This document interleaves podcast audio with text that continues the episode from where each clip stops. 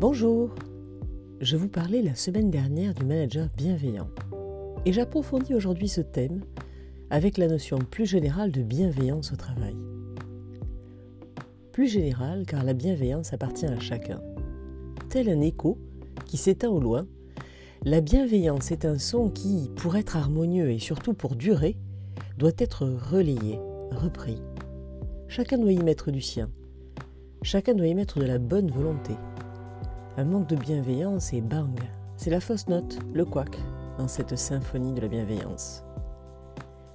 La bienveillance au travail, c'est un travail d'équipe si je puis dire.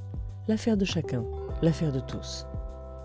Bien que l'on octroie souvent le rôle d'initiateur de la bienveillance au manager, notez bien que n'importe quel collaborateur, bien intentionné, peut prendre le lit dans la matière. Il peut donner le tempo de la bienveillance. Et comme on le sait bien, commencer par changer soi-même, c'est se garantir de changement autour de soi, le fameux effet domino. Chacun y apportera la réplique qu'il veut, mais globalement, c'est la bienveillance qui répond à la bienveillance, grâce à l'effet miroir si naturel chez l'être humain. Donnez de la bienveillance, donnez, et vous recevrez, au travail comme dans la vie en général. Il appartient à chacun de ne pas briser la chaîne. Mais c'est le manager qui devra en être le garant.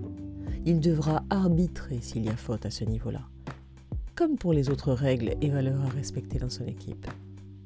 Bonne semaine